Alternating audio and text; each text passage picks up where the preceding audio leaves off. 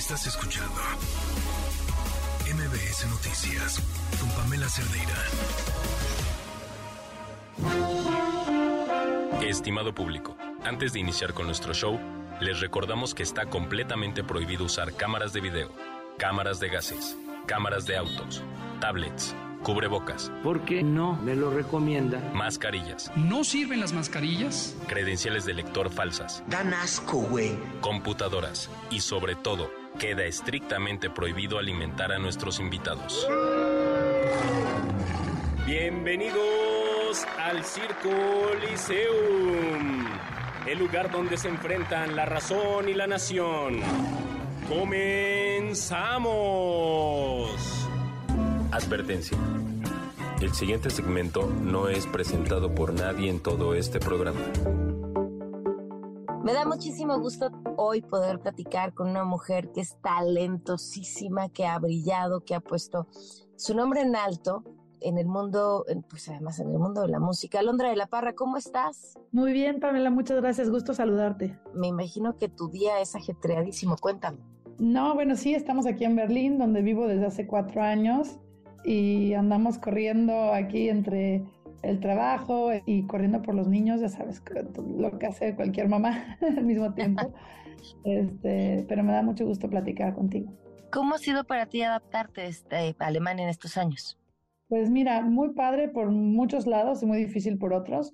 Alemania es un país que siempre me había llamado mucho la atención porque he trabajado mucho aquí, llevo dirigiendo orquestas en este país desde hace más de 15 años y siempre venía a Berlín y aquí tenía desde hace mucho muchos amigos músicos. Me gusta mm, sobre todo su tradición musical y el respeto que tienen la música clásica y un poco es como que llegué al país en el que todo el mundo entiende lo que yo hago, que no es el caso en todo el mundo y pues para mí eso ha sido muy lindo poder aprender de tantos músicos eh, maravillosos que viven aquí, pero por supuesto hay muchas cosas muy difíciles que para una mexicana eh, en este frío, en que no hay luz, está muy, se anochece muy temprano, la gente es mucho más fría, pues sí, también tiene sus retos, sin duda. Me encanta esto que dices, cuando llego a un país donde todo el mundo entiende lo que hago. ¿Qué pasa, por ejemplo, para ti, Alondra, en México? No, en México hay, hay una gran sed y una gran apreciación por la música sinfónica y la música clásica. Lo que pasa es que no es parte de la vida de todo el mundo desde, desde niños, ¿no? Acá es parte de sus vidas y, por ejemplo, los taxistas escuchan música clásica, es mucho más común subirte un taxi y que haya, eh, tenga la música clásica puesta, el, la radio de la música clásica, que otro tipo de música, ¿no? En México lo, lo que es maravilloso es la audiencia, es la calidez de la gente y hay una sed y un gusto por la música que es sorprendente, que creo que mucha gente no se lo imagina, incluso fuera de México, pero cuando voy a México es donde encuentro un público más, el, bueno, el público más grande y el público más ávido y cariñoso que me he topado en todo el mundo y no porque sea mi país, de verdad, es algo extraordinario. Entonces, unas cosas por otras. Oye, Alondra, leí una entrevista que te hicieron en donde mencionabas eh, cómo, cómo inicia tu gusto por la música en tu casa y me surgían un montón de preguntas. O sea, una de ellas es, de niña te das cuenta cuando desafinan y desencuadran, ah, estamos hablando de un talento sobrenatural. Y la otra es, ¿tú qué les fomentas a tus hijos con el conocimiento del poder que, tiene lo que como mamá o como papá, pues decías ponerles a un lado?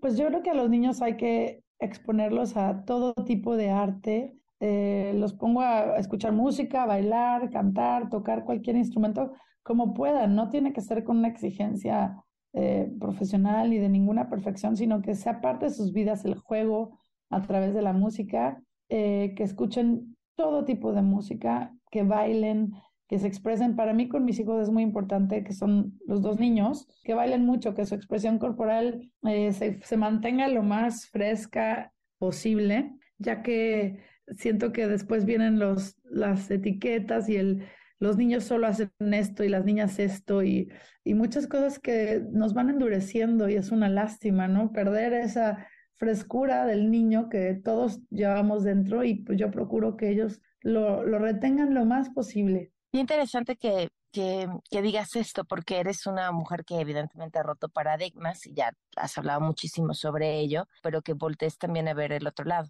estos paradigmas, cómo afectan también a los niños y cómo desde la educación puedes cambiarlos. ¿Qué es lo que más te has cuestionado en este proceso?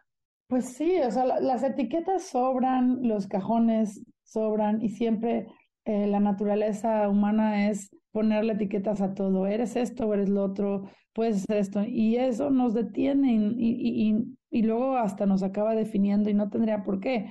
Al final uno se tiene que conocer a, a sí mismo, a uno mismo, y somos todos una mezcla de muchos ingredientes, ¿no? De lo que aprendimos en casa, de lo que aprendimos de nuestros maestros, nuestros amigos, de nuestra química natural, de nuestra predisposición, del clima en el que crecimos, de, qué tanto eh, hemos aprendido. Y todo eso nos hace únicos y es la belleza del ser humano, que no hay nadie igual que el otro. Es esas, son esas cualidades únicas lo que es interesante en la vida. Y entonces, ¿cómo puedes, si todos somos distintos, eh, ponernos a todos en, en casillas, ¿no? O sea, ver todas aquí, las mujeres de un lado, los hombres de un lado, los mexicanos de un lado, los... Pues no, sí hay muchas cosas que se comparten, pero somos un poquito de muchas cosas. Alondra, durante estos años de pandemia, la música, como el arte en general, nos salvó. Si bien la ciencia encontró los mecanismos para superarla, lo que nos dio razones para mantenernos ahí fue el arte. ¿Cómo fueron para ti estos dos años? Ah, fueron dos años difíciles, ¿no? Muy, muy difíciles para todos, pero también hubo mucho aprendizaje de, del parar de pronto, el tener tiempo para contemplar y cuestionarnos el ritmo de vida que llevamos, las decisiones que tomamos. Y las artes también, al no, sobre todo las artes escénicas, al no tener un foro, una, sí, una manera de expresarse cuando no nos podíamos eh, mover ni juntar ni nada, cobró una importancia mucho mayor, ¿no?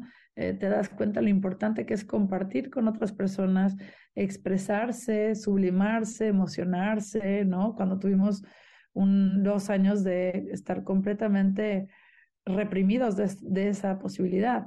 Entonces yo creo que en ese sentido fue algo bueno a la larga por la apreciación que nos causó a los artistas que lo hacemos, pero también a los que lo, lo reciben y lo viven. Oye, Londra, ¿qué se requiere para dirigir una orquesta? Y bueno, o sea, es el, el, talento, la preparación y demás, pero todo este proceso, la relación con la orquesta misma, ¿cómo funciona? Pues sí, el, el, la dirección de orquesta abarca muchas, muchas disciplinas. Primero que nada, la parte musical, ¿no? El entrenar tu oído, poder distinguir lo que sucede en el ensayo y poder tener la capacidad de arreglarlo, mejorarlo, definirlo. En la parte musical, ¿no? Tienes que estudiar muchísimo.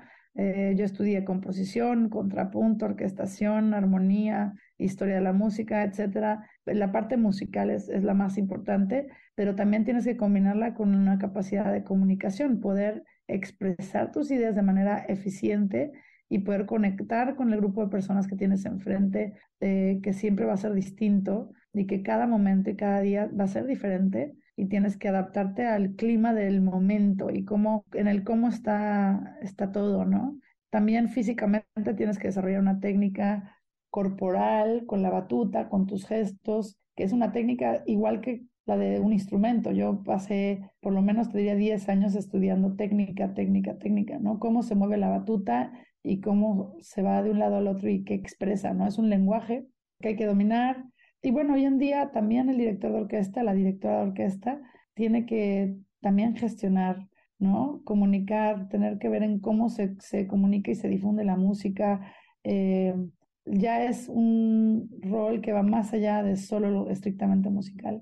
Y a estas alturas de tu carrera, con, con el reconocimiento que tienes, con el importantísimo lugar que te has ganado, que sigue permaneciendo como un reto? Todo es un reto, porque sabes qué pasa, que, que nosotros, bueno, por lo menos a mí me pasa que yo siempre veo hacia arriba, mm. ¿no? Veo qué tan altos puedo seguir caminando, qué tanto puedo seguir aprendiendo y quizás eh, es algo que tengo que aprender, pero rara vez vuelto a ver el camino recorrido. Y, y entonces para mí siempre, siempre estoy buscando hacia dónde mejorar, crecer y, siempre va a haber para dónde. Y de hecho, yo creo que eso tiene que ver con el condicionamiento de el ser directora de orquesta. Cuando estás en un ensayo, eh, tu trabajo es siempre ver cómo se puede mejorar la música. ¿Y qué pasa si la orquesta toca súper bien?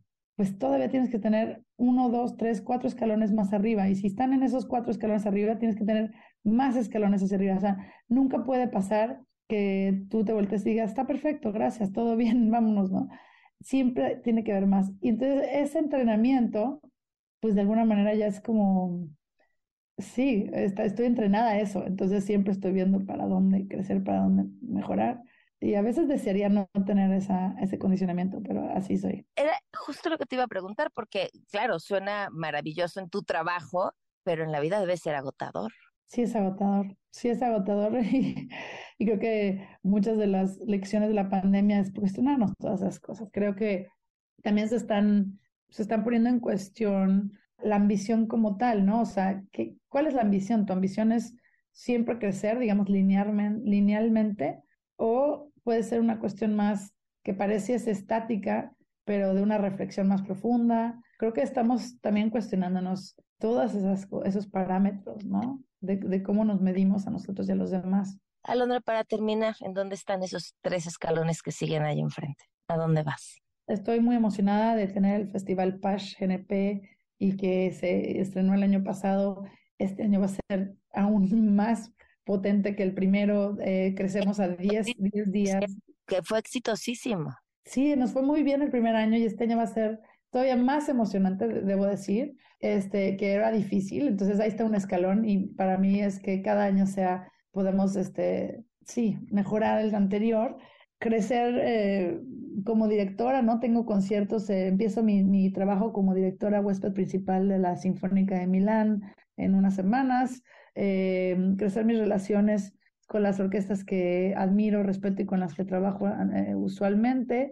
Y a nivel de mis proyectos, eh, está, por ejemplo, Silence of Sound, que empezamos con la primera etapa este año o el año pasado, y ahora quiero pues que, de, que, vaya, que vaya ese show a diferentes ciudades del mundo, que se presente acá en Alemania, sin duda es una meta a corto plazo. en fin, me encantaría empezar mi fundación y poder canalizar toda la ayuda y la parte filantrópica de mi trabajo en México con más claridad y poder crecer el, programa Armonía Social que trabajamos con niños y niñas de toda la, península de Yucatán en educación musical y poder crecer pues en todos sus ámbitos lo más posible. Bueno, nada más. A manos llenas. Alondra, te agradezco muchísimo la oportunidad de platicar y por supuesto, como siempre, mucho éxito. Gracias, Pamela. Muchas gracias por la entrevista. Se quedan en compañía de Juan Manuel Jiménez. Soy Pamela Cerdeira. Muy buenas noches.